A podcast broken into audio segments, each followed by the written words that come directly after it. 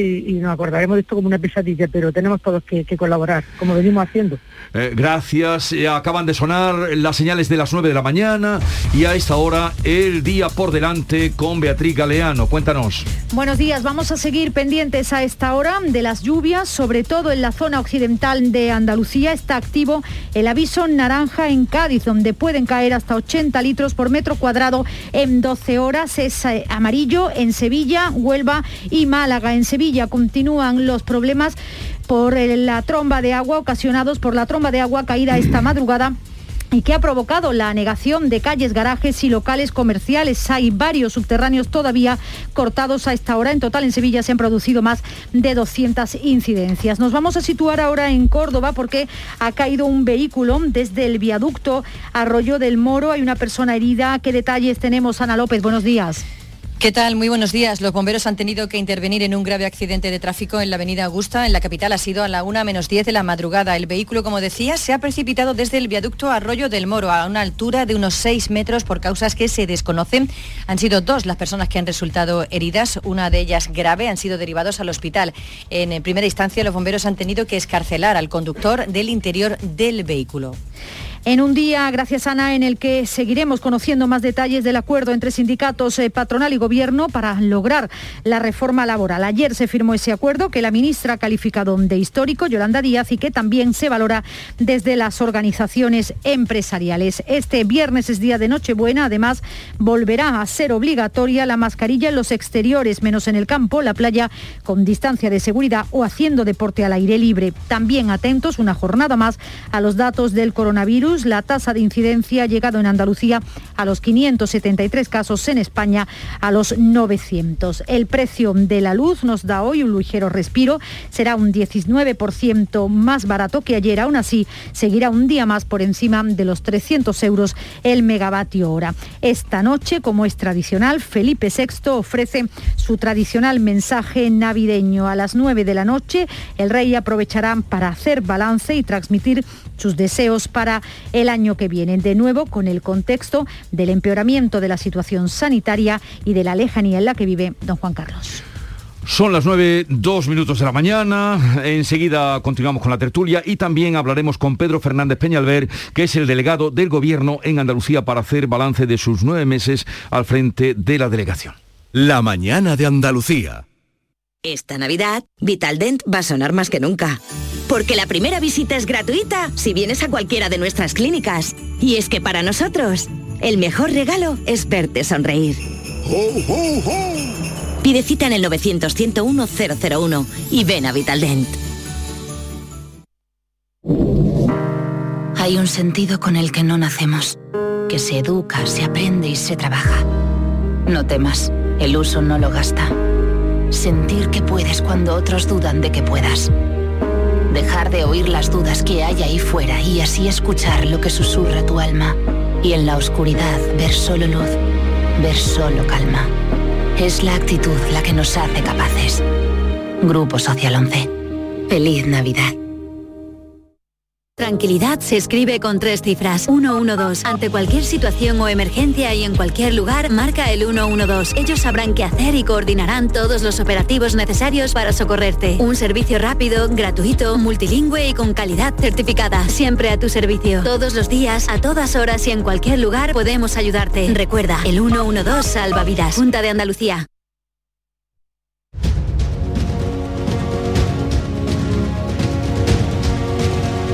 La mañana de Andalucía con Jesús Vigorra.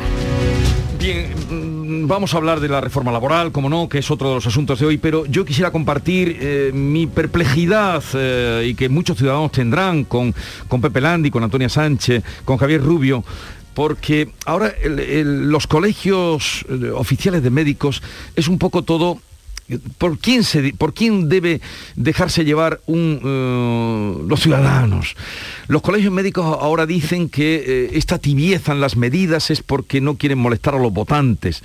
¿A quién seguir? ¿A, quién hacer caso en medio de esta situación? Eso, que tú estás planteando es una pregunta metafísica. sea, te estás planteando mm, prácticamente mm, quiénes somos, de dónde venimos, a dónde vamos.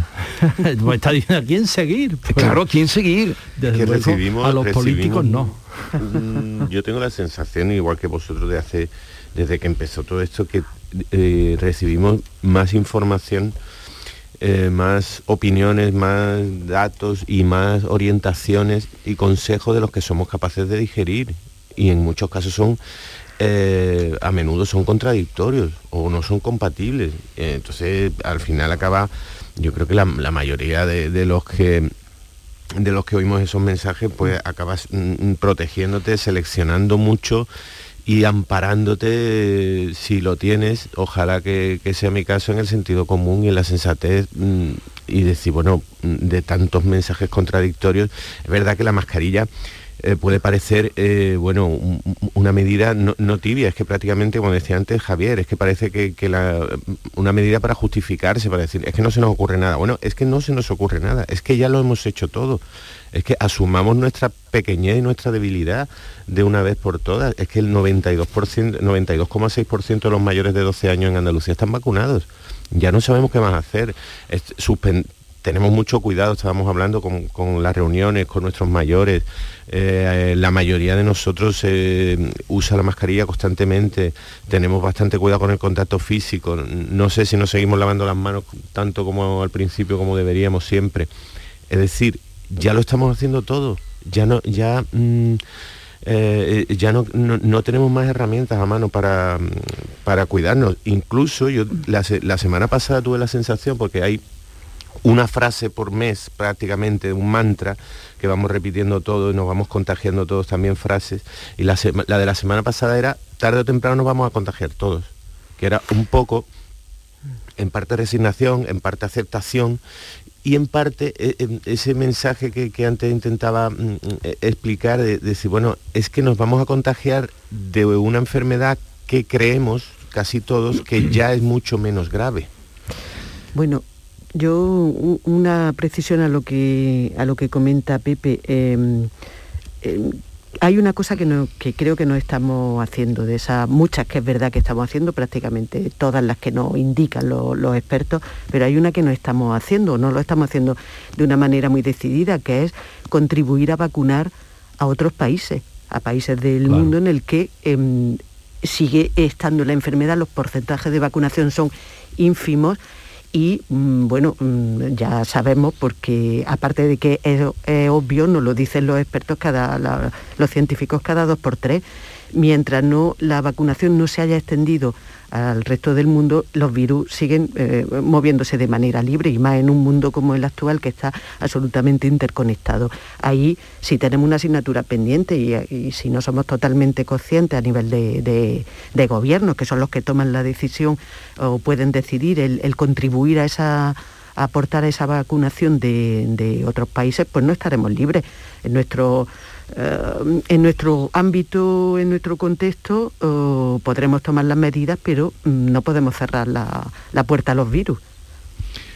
Total- totalmente, además lo, lo ha dicho la Organización eh, Mundial de la Salud, ¿no? que bueno, que también hay que ponerlo en entredicho porque su papel también ha sido un poquito eh, de aquella manera. Mm. Pero lo, lo ha dicho que la tercera vacuna en los países ricos, o sea, eh, nosotros, pues está haciendo que se detraigan esas vacunas de países eh, que, mm, bueno, el otro día leía, por ejemplo, que Nigeria, Nigeria es un país donde hay 260 millones de habitantes, 260 millones de habitantes. Se ha vacunado el 2% de la población, el 2% de la población. Y había habido una escandalera allí porque habían tirado un millón de vacunas a un vertedero porque mm, se les había caducado y bueno, pues mm, claro, hay que conservarlas con una temperatura adecuada. O sea, eh, todo lo que estamos pensando lo estamos pensando para nosotros, para los países ricos de este planeta que nos consideramos a salvo de mm, todo, ¿eh? nos creemos, eh, lo que decía antes Pepe, ¿verdad? Asumamos nuestra pequeñez, asumamos que no somos capaces de doblegar a un virus que mm, nos busca las vueltas constantemente. La variante Omicron eh, aparece en Sudáfrica donde la tasa de vacunación me parece que es del 26%. Quiere decirse, cuando mientras no esté vacunada toda esa población, seguirá habiendo mutaciones del virus que eh, mm, digamos como que el virus mm, sabe por dónde atacarnos aunque estemos vacunados. Y entonces la protección es insuficiente. Pero claro, esto, esto es tan sencillo como decir, ¿usted está dispuesto a renunciar a su tercera vacuna para que haya en el país de enfrente, al otro lado del estrecho, en ese continente donde viven 1.200 millones de personas, empiecen a vacunar en serio? Y cada uno responda en su foro interno. Sí, pero yo quiero pensar, está bien lo que tú planteas y es ponernos contra las cuerdas y cada uno ante eh, esa tesitura, pero eh, hemos de suponer que en Europa o, tiene que haber alguien que ponga orden. ¿A, ¿A qué ayuda este comunicado duro del Consejo General de Colegios Oficiales de Médicos de España? Que lo firman todos los colegios, diciendo que los poderes políticos e institucionales eh, eh, en esta extrema gravedad están buscando formas de eludir la carga de responsabilidad porque han sido tibias las medidas. Esto crea un desconcierto tremendo, ¿no? Claro, bueno, ahora vete a esto y ahora vete al terreno político de una comunidad contra otra. Eh, eso que tú estás diciendo, Jesús, ¿no es también una forma de hacer política de los colegios de médicos? O sea, política es todo lo que ponemos en el ágora, en el foro donde se deciden las cuestiones del bien común. Y eh, pues, tú estás preguntándolo muy bien. ¿Esto hace, hace a favor? ¿Ayuda? ¿Ayuda? O, o, no, o lo que hace es que, ah, yo me salvo porque digo que tenían que haber tomado decisiones más duras. Pero claro, yo no las tengo que tomar es muy fácil, o sea, yo me reconozco, antes estaba criticando lo de la mascarilla eh, por la calle, pues sí, claro, es muy fácil. Venía aquí al estudio de Canal Sur, que estamos a resguardo de la lluvia, y, decir, ah, pues vaya tontería lo de la mascarilla por la calle. Sí, sí, lo reconozco. Pero el que tiene que tomar la decisión es el que tira el penalti el que lo falla, ¿no? Como dicen mm. en el fútbol, pues eso. Bien, eh, vamos a cambiar de asunto porque en un momento eh, voy a saludar, sí, porque además esto entra en un bucle. Eh, yo cada día estoy más convencido de con lo que oímos los expertos de referencia, que todos los conocemos ya porque se han hecho populares, pero y la responsabilidad también familiar, individual, en el ámbito. al final eso es lo que nos salva. O sea, yo creo que al final de todo esto, la pandemia lo que nos está enseñando es, oiga, cuídese usted de, mm, de cuidarse. O sea, no va a venir el Estado a, hacerme a mí la PCR, no va a venir el Estado a darme herramientas. No, mire usted, mm, haga en, eh, eh, con sentido común lo que usted tenga que hacer. En su pues no se reúna con la familia, pues póngase la mascarilla, pues distánciese, lávese las manos y, vacúnese. Pero ya está, es que ya no hay más. y, asuma, como decía Pepe, asuma que, oye, pues el virus nos puede llevar a, la tumba. 9, eh, 13 minutos de la mañana, una pausa y vamos con Pedro Fernández, que es el delegado del gobierno en Andalucía. La mañana de Andalucía con Jesús Vigorra. Oye, mamá, como salgo de cuentas para Navidades, podríais venir vosotros este año a nuestra casa, ¿no? Buf, complicado, ¿eh? Sacar a tu padre de casa, a tu hermana que viene de Londres, la abuela, cómo tienes las rodillas. Hemos comprado cupones del sorteo del cupón extra de Navidad de la ONCE. El 24 nos tienes ahí como un clavo. En Navidad, qué bello es repartir. Cupón extra de Navidad de la ONCE. El 1 de enero, 75 premios de 400.000 euros y más de 910.000 cupones premiados. Compra ya tu cupón. 11. Juega responsablemente y solo si eres mayor de Canal Sur Sevilla.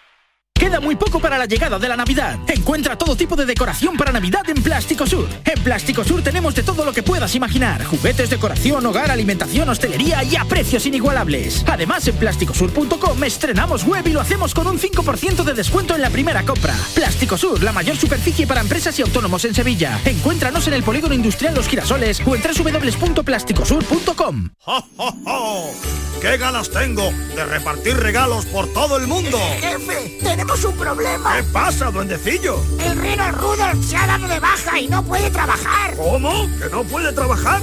No pasa nada. Entra en www.ignacioautomoción.es que ahí tienen la solución. Ignacio Automoción tiene la solución. Estas navidades vive, disfruta y siente la algaba. El ayuntamiento activa un plan de ayudas directas a los autónomos algabeños de 300.000 euros y en marcha la campaña navideña Rasca y Regala. 40.000 euros para repartir en premios, fomentando el comercio local y en beneficio de los algabeños y visitantes. Por sus negocios, por sus familias. Ayuntamiento de la Algaba. Diputación de Sevilla. Plan contigo. Se acerca a las nueve y media de la mañana y desde hace unos minutos, Berrocar Automóviles te espera en sus instalaciones. Desde Grupo Berrocar te deseamos que tengas un buen día.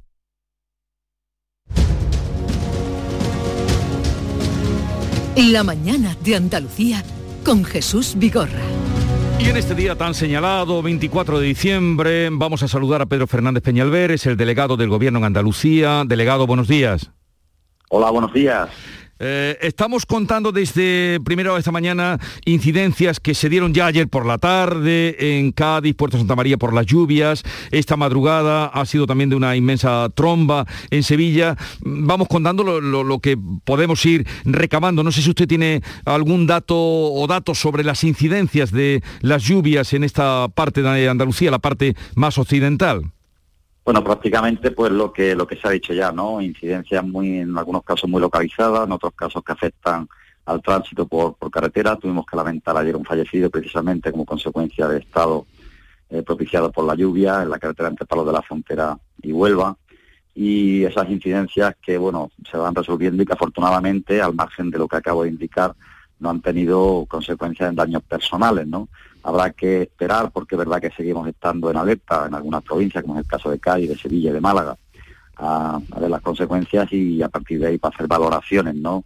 de los daños y de las posibles consecuencias que puedan implicar pues una algún tipo de declaración, si se diera el caso, de zona catastrófica por las circunstancias que hayan concurrido y los daños que finalmente se hayan podido producir. Por lo tanto, en este momento, sobre todo, lo que hay que pedir es absolutamente cautela a aquellos que vayan hacer uso de las carreteras en las provincias de Andalucía Occidental fundamentalmente. Bueno, estado de alerta, como dice el delegado, eh, para hoy, mañana en Sevilla, Málaga y Cádiz.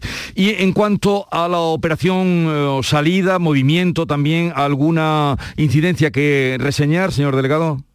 Bueno, ese fallecido al que me refería antes, ¿no? En la carretera de Palo de la Frontera Huelva, por lo demás está habiendo un tránsito que es muy semejante al del año 2019, se prevén esos 4 millones de desplazamientos, 700.000 desplazamientos concretamente, lo que se refiere desde el día de ayer y hasta el próximo domingo, que es la primera fase de la operación eh, especial de, Navidad, y fundamentalmente pedirle a todos aquellos que vayan a hacer uso del vehículo que mm, se informen de cuál es la situación eh, meteorológica fundamentalmente que hay en el destino al que se quieran desplazar y que tengan la máxima cautela. Hay un despliegue total y absoluto, lógicamente, por parte de la Dirección General de Tráfico, de los dos centros que hay residenciados en Andalucía, con todos los medios disponibles, con 60 personas trabajando las 24 horas al día en esos dos centros, medios aéreos, tripulados y no tripulados, y pendientes absolutamente de que no se produzcan retenciones ni situaciones de conflicto en nuestras carreteras. Estábamos, y usted quizá haya cogido también en la conversación que manteníamos en, tertulio con, en tertulia con los eh, colegas eh, que usted escuchaba, eh, analizando, también lo hacíamos con la portavoz de la Junta del Grupo Asesor de Coronavirus, las medidas, las medidas que se han puesto, que en principio de forma general sería solo la obligatoriedad de la mascarilla, en la parte que nos toca, Andalucía, ¿cree usted que con eso basta? ¿Haría falta algo más? Cómo ve la, situación ahora mismo que tenemos también de contagios y las medidas que se han, eh, se han tomado. Bueno, la situación es, complicada, como todos, como ustedes bien han comentado en la tertulia, es muy, muy complicada porque además se producen estas fechas precisamente navideñas donde el reencuentro, donde el contacto social es mayor si cabe, donde además veníamos de una situación que psicológicamente la sociedad andaluza, bueno, igual que la española, ¿no? Estamos en la confianza de que estábamos superando ya casi definitivamente, ¿no? La pandemia y en esa situación pues ahora de nuevo asistimos a esta nueva variante de Omicron que está exponencialmente haciendo que crezcan las cifras de contagios, de hospitalización y generando ya de nuevo esa presión hospitalaria fundamentalmente la atención, la atención primaria. Bueno, pues ante eso yo siempre confío en que hay eh, expertos, esa comisión de, expertos, en este caso constituida para Andalucía, que es la que debe ir marcando las pautas. Lo que está claro es que no debe temblarle en absoluto el pulso a los responsables políticos para tomar cuantas decisiones sean necesarias. Acabamos de ver precisamente en el caso concreto de Cataluña que las comunidades autónomas tienen medios suficientes, mecanismos eh, previstos para poder tomar decisiones que eh, bueno, pues que permitan que este contagio se, se, disminuya en cuanto a contactos sociales, en cuanto a foros en cuanto incluso a limitaciones de, salida a la calle en tema de confinamientos, lo hemos visto, como digo, en Cataluña. Yo creo que hay que ser eh, fundamentalmente anteponer la salud de nuevo ante cualquier otra cosa porque la situación es difícil y el crecimiento exponencial al que estamos asistiendo nos puede llevar a un panorama, a un horizonte en los próximos días, las próximas semanas, muchísimo más complicado que el que estamos viviendo actualmente. Y una cosa, aquí la única obligatoriedad que hay eh, es el uso de la mascarilla en el exterior, en interiores también de, sitios públicos, eso se viene ya haciendo en todos, pero ¿quién sanciona, eh, señor delegado? a quien no la lleve. ¿A quién corresponde eh, la sanción o, la, amonestación a quien no la lleve?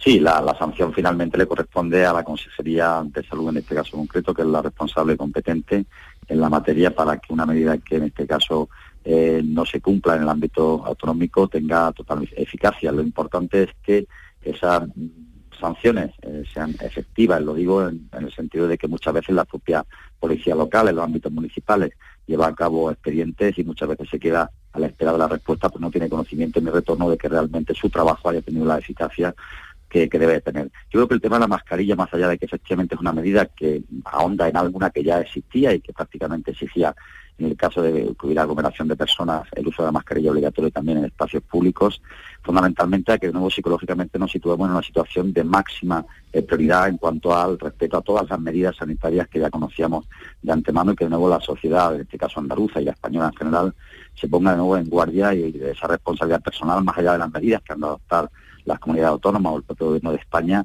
que atiendan a, realmente a ese uso de mascarilla, a las salidas que sean mínimas, a los mínimos contactos, a evitar muchas aglomeraciones y sobre todo que haya reuniones colectivas de mucha gente sin el uso de la mascarilla. Bien, eh, usted tomó posesión del cargo, delegado del gobierno en Andalucía, el pasado mes de abril, eh, son nueve meses. ¿Qué balance hace de lo que ha vivido en esa responsabilidad?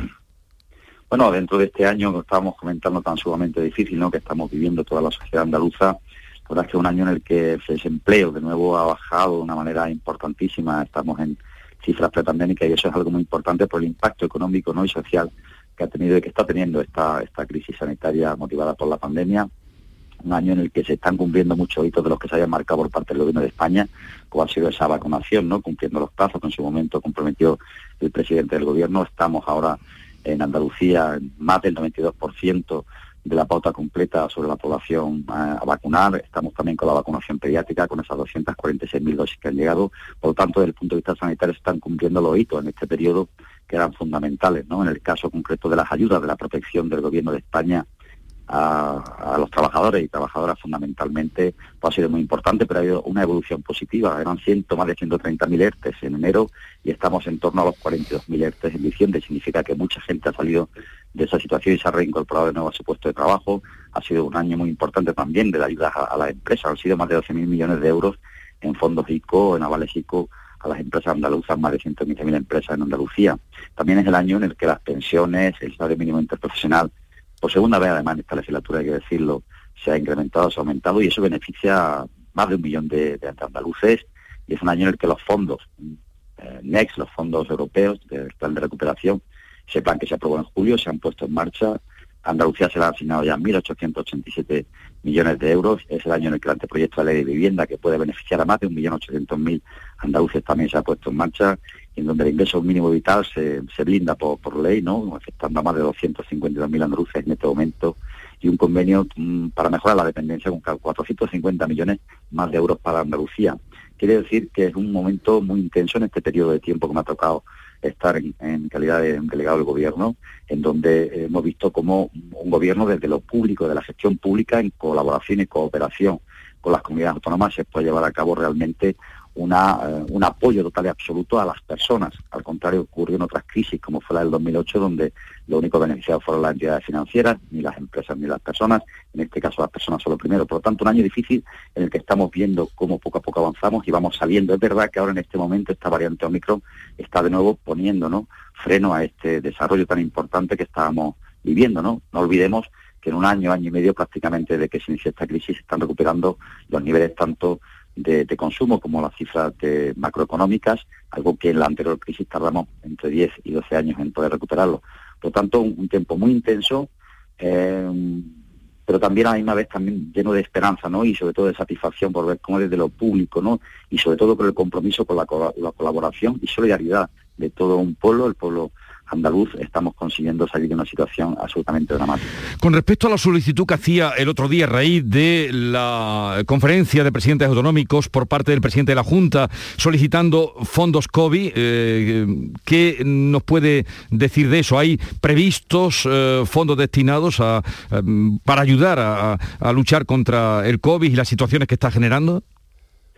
Bueno, como decía antes, Andalucía ha recibido ya 1.887 millones, se le han asignado ya esos millones que corresponden a los fondos europeos y que representan el 17,5% de la comunidad autónoma que más recibe y que prácticamente se ajusta al índice poblacional y por tanto se compromete nuevo con el Estatuto de Andalucía cumpliendo lo que en él se dispone. Pero a la misma vez también tengo que decir que fueron 2.300 millones los que ya recibieron en el 2021 eh, Andalucía, precisamente como el fondo eh, COVID extraordinario que se hizo por parte del Gobierno de España. Se ha hecho además en dos, pagos, uno fue en septiembre, fueron 1.600 millones, y otro en noviembre en torno al resto, casi 800 millones de euros. Entre tanto, y tengo que decirlo así porque ha sido, y es una medida que ha sido muy dura, entre tanto, en el mes de, octubre la Junta de Andalucía ha despedido a 8.000 sanitarios. Por lo tanto, ha recibido 2.300 millones que van destinados a sanidad, a servicios sociales y en definitiva también a, educación, a aquello que quisiera destinarlo para, para ajustarse a las necesidades extraordinarias, gastos extraordinarios derivados del COVID, y a pesar de haber recibido entre septiembre y noviembre esos 300 millones de euros, en el mes de octubre se despiden 8.000.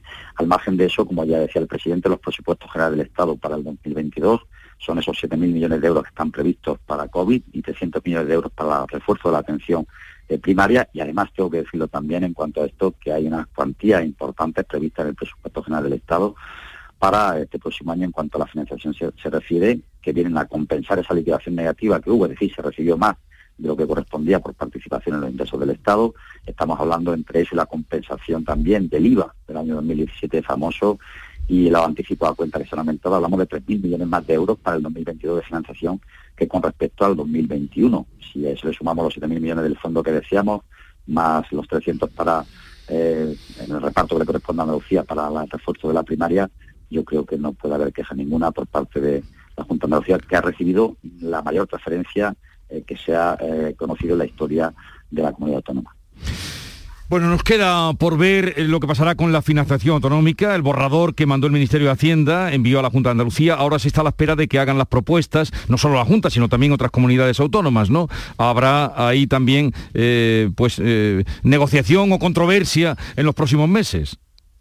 Pues seguramente, pero bueno, estamos ante una primera propuesta que se hace con valentía, cumpliendo de nuevo un hito por parte de este gobierno, como ha ido cumpliendo otro, que al principio siempre se le, bueno, se le criticaba que eh, que, era imposible que se cumplieran, ¿no? Como refería antes de la vacunación y algún otro, o el propio plan, ¿no? Que se ha conseguido histórico, ¿no? Esos 140.000 millones. Y en este caso concreto, pues de nuevo asistimos a que en cuanto se les puso en conocimiento esa propuesta que ya digo se hace cumpliendo con una de los compromisos que asumía este gobierno de cara a las comunidades autónomas, directamente por parte de la Junta de Andalucía se entró a, bueno, en tromba, ¿no?, a criticar un documento que técnicamente es impecable, que es una propuesta y que hasta finales del mes de enero está expuesto a las comunidades autónomas para que hagan sus contrapropuestas y que establece ese criterio de la población ajustada, que era precisamente el criterio que quería fundamentalmente la Junta de Andalucía y que es el que se entiende que es más equilibrado y más ecuánime entre todas las comunidades, más equitativo y que establece sobre todo la, educación y la, sanidad como dos de los servicios públicos que más aportación hacen en esa ponderación que hay del coste de los servicios públicos para financiar a las comunidades autónomas y que sin duda benefician a una comunidad como la nuestra, que es la más poblada. Pero al margen de eso, insisto, es una primera propuesta que técnicamente es infalible, que habla de criterios de población ajustada, pero también de otros, como es la densidad y como es la población como es la superficie, etcétera, y que a partir de ahí habrá que buscar el máximo consenso, porque no olvidemos que son 17 comunidades autónomas, bueno, una menos porque son las del régimen común de las que estamos hablando, y que en ese sentido pues, habrá que llegar al máximo consenso, valentía por parte del gobierno, cumplimiento de su obligación, y ahora le corresponde a las comunidades, y entre ellas a la Junta de Andalucía, hacer, hacer sus propuestas y aportaciones para llegar a un mejor acuerdo posible. Bueno, pues ya veremos qué pasa a partir de enero, porque hasta enero hay tiempo en esa exposición, como usted comentaba, para hacer las propuestas. Eh, delegado del Gobierno, Pedro Fernández Peñalver, gracias por atendernos, que tenga una Nochebuena y Navidad tranquila, digo por toda la responsabilidad que, tiene usted en lo tocante a temas que hemos hablado, eh, como pues eh, todo lo que son ahora mismo esa situación de, lluvia, tráfico y todo lo que corresponde. Así es que felices Pascuas y hasta el año que viene. Pues felices fiestas, mucha salud eh, para todos y para todos los, andaluces, que es lo más importante en este momento. Muchísimas gracias. Gracias, buenos días. Seguimos con Pepe Landi, con Javier Rubio y con Antonia Sánchez. Eh, comenzará el baile a partir de febrero, ¿no? Del tema de la, la financiación. ¿Eh? Es, un baile esencial que incluso ha obrado el milagro de, mm, de unir a mm, presidentes de comunidades autónomas de diferentes signos mm. políticos. Recordemos la especie de alianza de Juanma Moreno con, con Chimo Puig, con el presidente valenciano, porque efectivamente es un atraso que, ya resulta muy, muy doloso para las cuentas de los andaluces y para los servicios públicos que, reciben y en el que no se puede esperar más la actualización. Veremos, ahí comenzará el baile porque ahora mismo hay plazo y prórroga. Eh, no sé, Antonia Sánchez. un, baile, será un baile interesante, pero igual que dice, interesante en cuanto a lo que está comentando Pepe, ¿no? De, las posiciones, que es verdad que, ha sido un, un pegamento que une a, presidentes de, distintos mm, colores políticos, pero absolutamente necesario. Los servicios públicos, que ahora eh, es cuando uno de esos momentos históricos en los que vemos su absoluta necesidad, pues necesitan una financiación adecuada, claro. Y un bueno es interesante el que se contemple el criterio de la población que es verdad que es lo que siempre Andalucía ha, defendido porque además es de casi de sentido común no que, bueno, que la, que la población eh, es un factor determinante para, decidir el dinero que, mm. que deba llegar. Hablando de dinero, la... ¿querías tú decir algo, Javier? La eh, no sé si tu micrófono funciona o no, Javier. Sí, sí, sí, funciona. Eh, la reforma laboral la reforma laboral. ¿Quién gana aquí? La verdad, eh, bueno, la palabra histórica está ya un poco devaluada, ¿no? Pero, eh, porque, pero es verdad que... Es verdad, habían pasado 40 años que no se ponía de acuerdo eh, empresarios, agentes sociales... Yo soy muy antiguo, o sea, soy muy viejo, me acuerdo de los pactos de la Moncloa. Eso fue en el año 77. 77. Enrique Fuentes Quintana. Sí pues era entonces ministro de Economía, que era una eminencia. Bueno, ahora encontrarse una eminencia en un ministerio, la verdad es que es un poco complicado. Y después las que, las que encontramos, pues no resultan que, no funcionan y hay que cambiarlo. Pero sí, tú dices, ¿quién ha ganado? Hombre, pues yo... Mm, Ganan los trabajadores... Mm, eh, gana todo el mundo, pero pierde todo el mundo. Que, entonces es un buen acuerdo. Entonces o sea, entonces es un buen... Si gana todo el mundo y pierde todo el mundo... Claro, porque te lo ha dicho este, el presidente de la patronal andaluza, ¿no? Sí, González de Lara. González de Lara, Javier González de Lara. No era nuestro acuerdo, pero oye, pues mira, mm, venga, lo firmamos. Los sindicatos dirán, oye, no era lo que queríamos, pero lo firmamos. El gobierno dirá, oye, pues no he derogado la reforma laboral de Rajoy, pero bueno. Y Europa dirá, oye, pues mira, me conformo con esto de que esta gente no van a mm, pegarle una patada al kiosco y tal. Voy a hacer la pregunta de otra manera. ¿De haber continuado Pablo Iglesias en el gobierno, se hubiera alcanzado este acuerdo? Pero eh, ya está muy lejano, ¿no? Ni me acordaba, oye.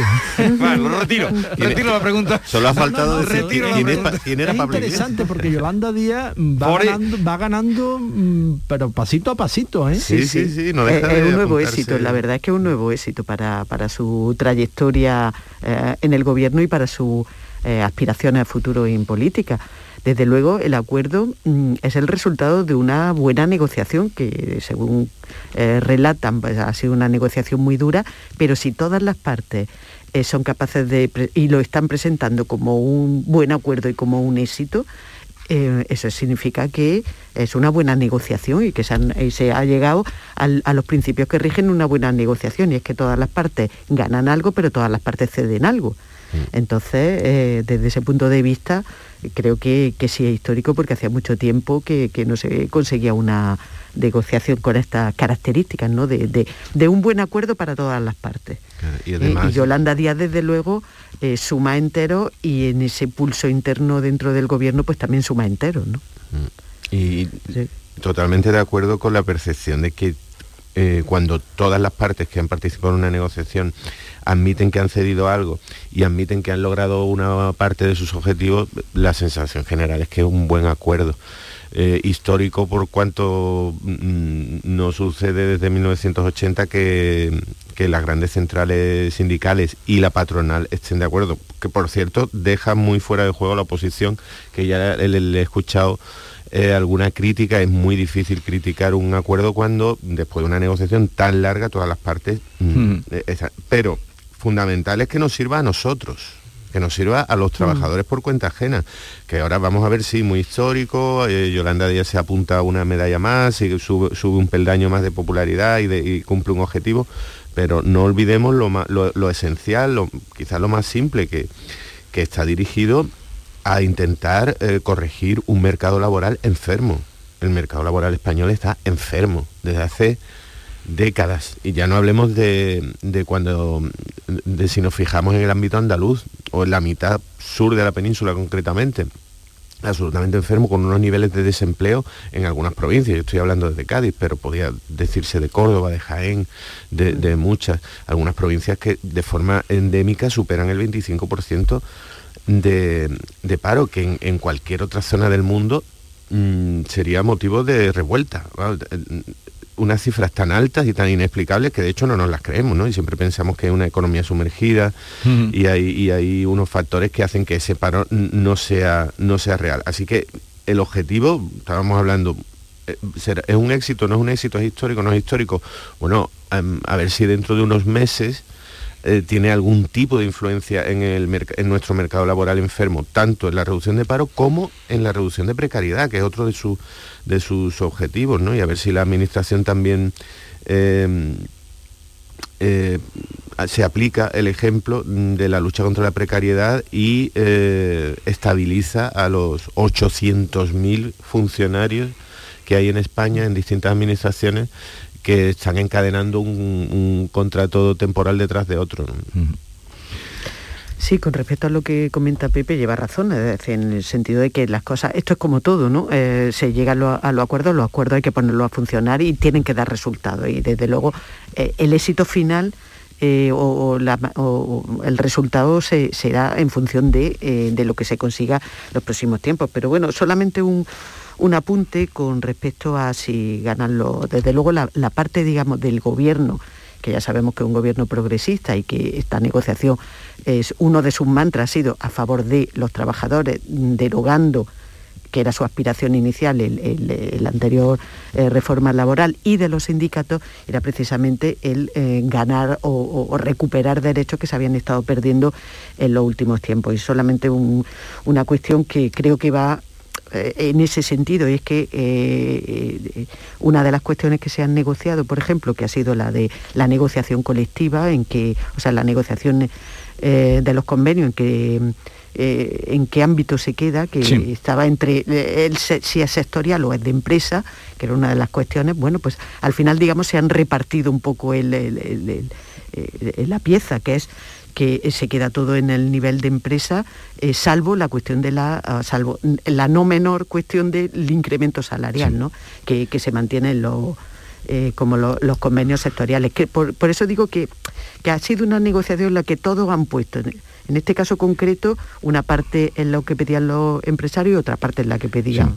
Y, también lo que decía Javier, todos han puesto y todos han perdido o todos han... Entonces, eso es un buen acuerdo cuando todo... Y, quizá para los empresarios también el tema de los ERTES ha sido muy importante, incluirlo dentro del Estatuto de los Trabajadores. Claro, por ahí es donde... Sí, el Estatuto de los Trabajadores yo creo que es la, siguiente, o debería ser el siguiente horizonte, ¿no? Que hay que mm. reformar y poner al día porque es verdad que 40 años después la realidad laboral no tiene nada que ver con lo que se legisló entonces. Tendría que haber comprobado, pero no, no he tenido tiempo, no es el caso, pero la memoria eh, podría fallar, pero a lo mejor vosotros no. No sé si eh, desde la Moncloa se ha felicitado con feliz Navidad o felices Navidades o felices Pascuas. Bueno, felices Navidades no existe. ¿Cómo que no existe? Felices Navidades no existe. Bueno, feliz Navidad. Feliz Navidad. es una palabra tan bonita. Feliz, Navidad. Pascua, sí, Felices Pascuas también. Porque mm, se refiere a la Pascua de la Natividad, que es la que vamos a celebrar Sí. mañana, y a la Pascua de la Epifanía, que es el 6 de enero. Son las dos Pascuas, después está la Pascua Florida, que es la Pascua de Resurrección, las tres Pascuas de... Pero digo esto porque me ha extrañado un tuit de que eh, lanzó anoche el presidente del gobierno, Pedro Sánchez, que dice, os deseo en estos días, es público, eh, por eso lo leo, os deseo en estos días a todas y todos ilusión, esperanza, prosperidad. Celebramos estas fechas de forma diferente con más precaución por la pandemia, pero teniendo en cuenta siempre lo que más importa, el afecto de todos de nuestros seres queridos. Cuidémonos, felices fiestas. Fiestas. El eufemismo Pero feliz. ¿qué fiestas? Las de moros y cristianos. Eso al final, Los Jesús, eso cotillones. se resume en una palabra, eso es ridículo, ya está, vamos a dejarnos de hacer el ridículo. ¿No? Caramba, no pasa nada, pues sí, feliz Navidad, ya está. El que, el que quiera la celebrará, el que quiera ir a la misa del gallo, el que quiera. mm, oye, cada uno, pero, pero esto de. No, es que son las felices fiestas, la prosperidad, la ilusión. Esas son palabras huecas. O sea, ese tuit es, un, es un- un artificio, es un- una cáscara de nuez que no tiene nada dentro. A ver, Pepe Landi, Es eh, una convención, es una convención social, obviamente, y, y bueno, es- este, esta, esta Navidad que no, es la Navidad, ¿cómo? no me no me supone ningún problema utilizar la palabra pero sí eh, mm, asisto con, eh, mm, con los ojos como platos al debate sobre si hay que utilizar la palabra Navidad o felices fiestas pues bueno No, pero vamos a ver, Pepe, A pero ver, cuando lleguen las no, fiestas no. de carnaval, eh, entonces decimos estas fiestas, o, decimos fiesta de carnaval. Y cuando llegue Semana se- Santa, se, se concreta, se concreta en, en Navidad. Es que no sé por- a qué viene el quizás cierto no sé, cierta preferencia de, de algunas personas de no utilizar la palabra Navidad, al margen, como decía Javier, de que luego eh, se celebre de una forma, se, se comparta el sentido religioso o que tiene esta fiesta o no, porque es evidente que aunque no se comparta, los que, los que no tenemos tampoco ningún tipo de,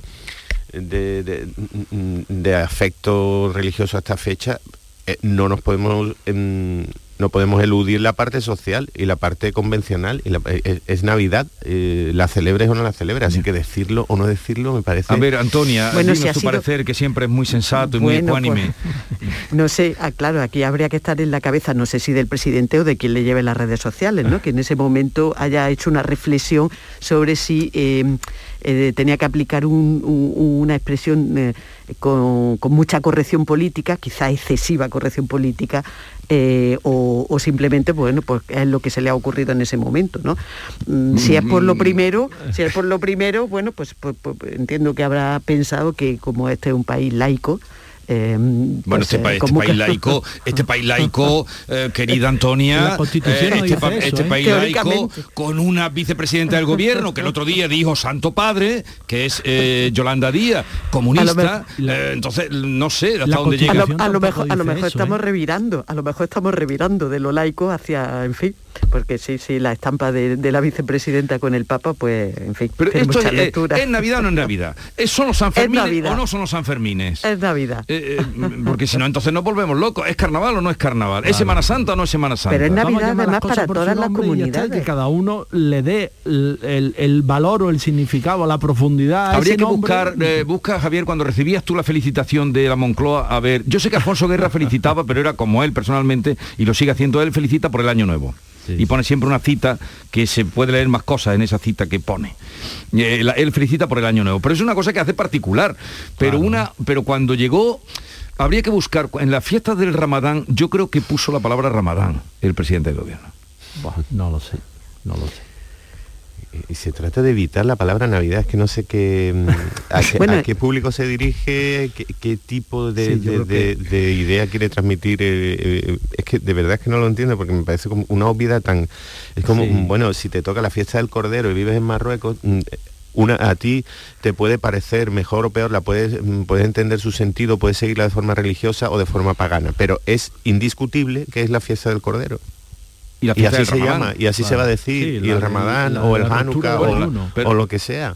Eh, eh, evitar la palabra como si así eh, lograras algún tipo de posicionamiento me parece absurdo. Pero Es ridículo. Sí, pero luego pues, de ahí para abajo, tú vete de, de- de- de, em, para abajo de la Moncloa y los alcaldes los ves todos presidiendo, bueno, no Bueno, vamos a con- decir... con vara alta, que se llamaba presidiendo eh, desde el corpus hasta vara eh, alta. la procesión de la patrona y hacen muy bien, es decir, cada uno.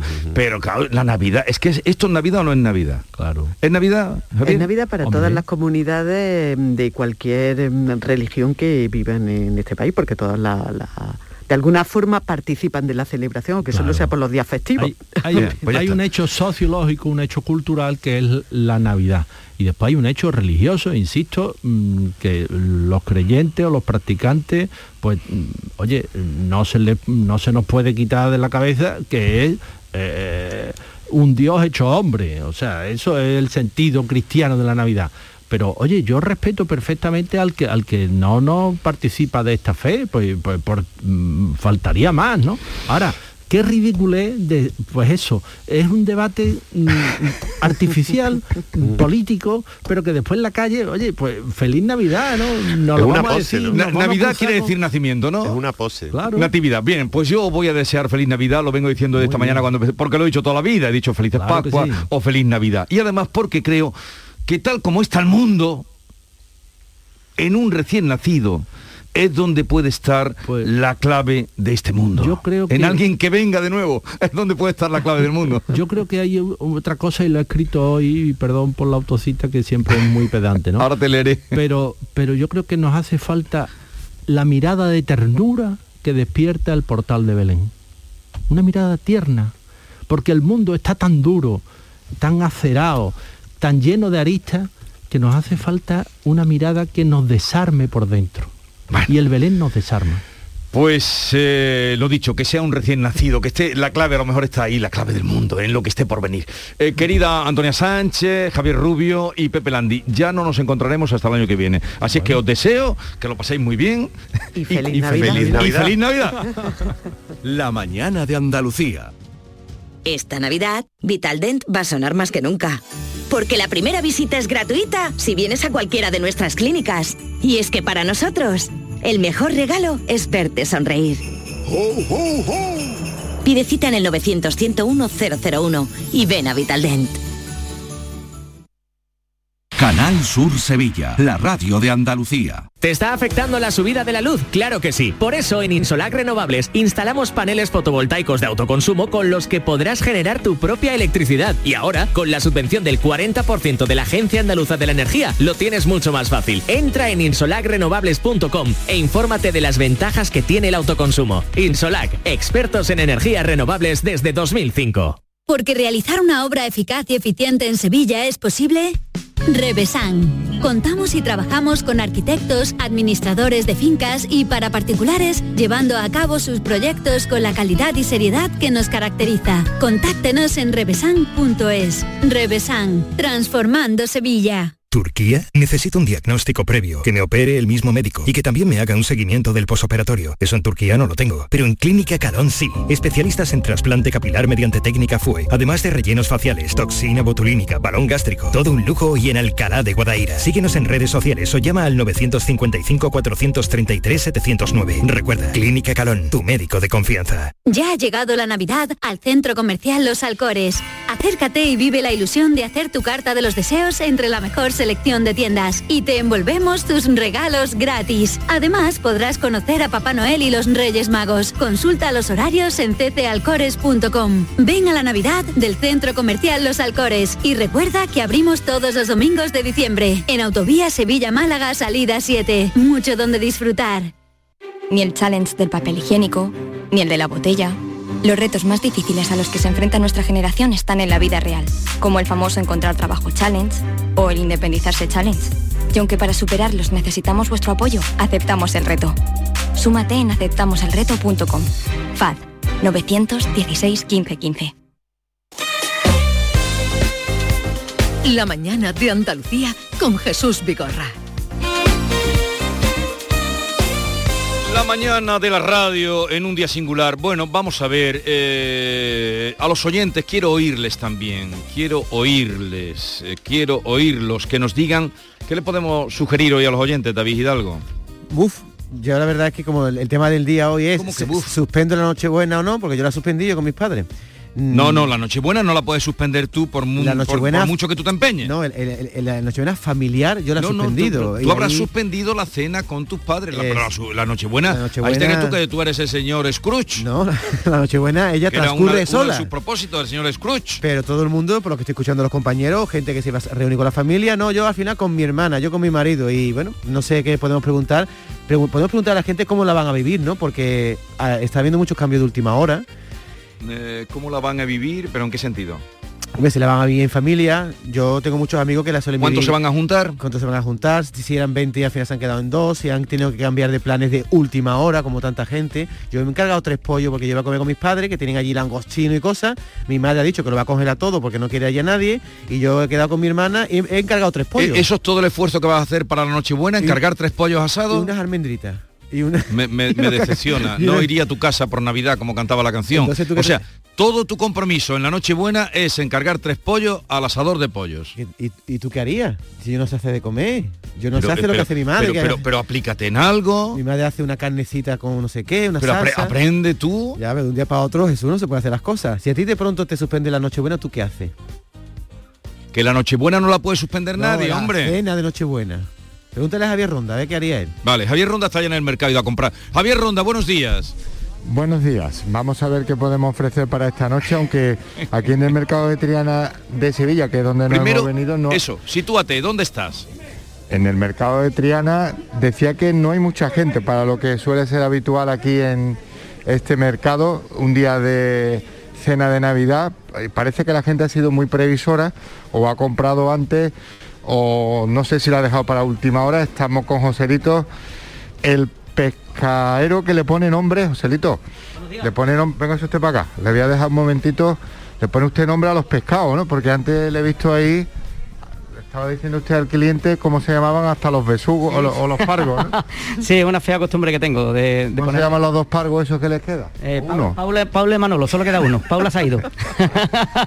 ¿A cuánto está el pargo de Algeciras? El pargo de Algeciras está hoy a 23,80 al kilo, está muy económico. Y besugo nada, ¿no? Subo nada de momento, los últimos que se vendieron a 40 euros y hoy nada. Hoy solamente retales, hay doradas gordas, hay algo de pargo, lubina me quedan dos en la otra pescadería, o sea, poco, poco pescado de horno. ¿Quién te ha comprado este año con más tiempo? ¿Anula última hora? ¿Qué es lo que ha pasado? Han pasado las dos cosas, han comprado con tiempo y otros han anulado también.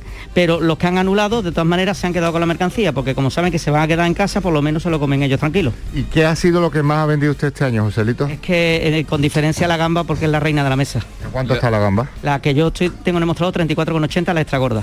Pero ya... es- Quedan esa- unos 6 kilos me quedan. A ese no le pone nombre. A No. ese no le pone nombre. Si No me, da, hasta no- mañana. no me da tiempo, que se vende muy rápido. Bueno, a ver si vende a Paula, ¿no? Estamos en ello. Venga, gracias. Gracias, buenos días. Bueno, he visto un rodaballo que debe ser gallego. Vamos a, ¿A, preguntar a aquí. cuánto está? Venga. Hemos- hemos- ¿A el, el besugo está a 40 pavos el kilo, ¿no? ¿A cuánto estaba el rodaballo? Me dijo. A 26 euros está el rodaballo. Y la carne, podemos preguntar también la carne, a ver qué ha sido lo que más se ha llevado este año. Que la gente también, que si cochinillo, que si cordero. Vamos a hablar aquí con los lechazos selectos. Buenos, buenos días. ¿Qué pasa? ¿Cómo estáis? Pues muy bien. ¿Qué ha sido lo que más ha vendido usted este año para la cena de Navidad? Bueno, yo como de costumbre, lechazo y cochinillo, que es a lo que me dedico todo el año. ¿Y a cuánto ha estado la cosa? Pues el cochinillo muy caro este año. El cochinillo ha estado en una media de 115, 120 euros al final. Y el lechazo, bueno, la verdad que 25,90, un precio, bueno, ha subido un poquito, pero razonablemente bien. ¿Y qué se vende más? ¿Cochinillo, lechazo? Más lechazo, con diferencia, sí. ¿Y, y el lechazo cuánto estaba, Javier? Y, y por precio. ¿Y el lechazo este año cuánto venía? Ya le digo, a 25,90 más o menos de, de media y hablamos siempre de lechazo IGP certificado de Castilla y León, claro. ¿Y retinto de aquí de la zona? Usted no lo trabajo. Yo soy todo puerto castellano, como buen, como buen vallesoletano. Muy bien. Bueno, pues la gente ha sido previsora para llevarse las carnes. Sí, sí, este año sí. Este año sí. Con mucha anticipación, puede decir. Este año sí, sobre todo por el tema de que teníamos el tema de la huelga de transporte, entonces la gente sí ha sido previsora, nosotros también hemos sido un poquito previsores en el tema de a los clientes habitualmente decírselo, comentárselo y, y bueno, y por lo menos sí, pero vamos, han sido unas navidades digamos que excesivamente tranquilas, mucha incertidumbre. ¿Ha vendido usted menos este año que el pasado? Sí, sí, sí, sí, sí. Como regla general, sí. Entre que la gente tenía ganas de salir y, y que luego las navidades han sido un poquito la incertidumbre que creada por todo, pues sí, sí, se ha notado. Entonces se puede decir que ha vendido menos, si tiene usted ahí un dato en la cabeza. ¿En el cómputo de- del año? 20, no, estas navidades, un 20 por... Un 20, un- entre un 20 y un 30, menos, sí, sí, sí, sí, sí. sí. Pues muchas gracias. Vamos, le he mandado Jesús. Bueno, Jesús, ¿tú qué vas a preparar para esta noche? Aquí hay unos tomates de Aracena, 7 euros, que le he mandado una foto a Menacho, que son unos tomates que parecen Lo calabazas. Oye, lo que me ha dejado descolocado, Javier, es eh, a 125... 25 con 90, 25. No, eh, no, Sí. eso era el lechazo, pero el cochinillo ha dicho a 125. He creído Sí, entender. Sí, el, el Muy bueno. caro. Entero. Muy y caro. entero. Ah, claro. el cochinillo entero. Claro, claro. Ah, vale, Si no, vale, no vale, vale, claro, por eso me extrañaba. Digo, Pero es el 125 qué, 125 qué, y que fueran. eh, no, no, ahora lo entiendo, el cochinillo entero. Vale, vale, Me, vale. ven- me he venido aquí a, a Chávez, una frutería clásica también del mercado de Triana, porque quería preguntar yo aquí, para colocar todo lo que se instala, son casi cuatro horas. Aquí una señora comprando, ¿qué lleva usted esta noche para, para la cena de Navidad? ¿Nos lo quiere contar? Para la cena de Navidad, pues mira, el tronco de el tronco relleno como todos los años, eh, las- el crema de la sopa de marisco, lo normal que. ¿Compra algo especial? Pues mira, especial creo que no, pero todo está muy especialmente caro. Muchas gracias. Hasta luego. Bueno, productos que son los tradicionales aquí en el mercado de Triana con esas compras de última hora para la cena de Navidad. Pues lo dejamos, Javier. Eh, ya ven ustedes, a veces insistimos tanto que la gente ha comprado, según nos dicen, eh, pasaba esta mañana en el Mercado Sevilla, ocurría en este mercado, que la gente ha acelerado las compras pen- pensando también que iban a subir en el día como hoy y a lo mejor no es así. En fin, eh, vamos a la publicidad, luego iremos con Barbeito, luego vendrá Joaquín Muekel y ustedes envíen sus mensajes al 679 40 200. Y la pregunta, ¿cuál era, David? ¿Qué van a hacer esta noche? ¿Han cambiado de planes? ¿Cuántos van a hacer en la cena? No, más preguntas, echa más preguntas. Una. Tres para que elijan una.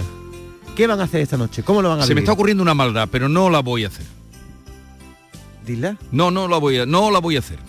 Se me está ocurriendo una maldad, pero no la voy a hacer. Porque luego tu madre me va a reñir. Entonces no voy a hacer. Mi madre te está escuchando atentamente. ¿eh? Por cierto, se me han quedado colgados cuatro test de antígeno que iba a hacer para ir a O casa sea, de madre. vamos a ver, ya no me, estás sacando. Ahora, o sea, tú te gastas el dinero en test de antígeno y, luego lo compras tres pollos del asador para la noche Nochebuena. Los vendo- no tiene remedio. los vendo al mismo precio O que me sea, han costado. Se gasta más dinero en antígenos que en pollos, que, que en, en el menú de la Nochebuena. Es para matarte. La vida al revés. O no es para matarte. La mañana de Andalucía con Jesús Vigorra.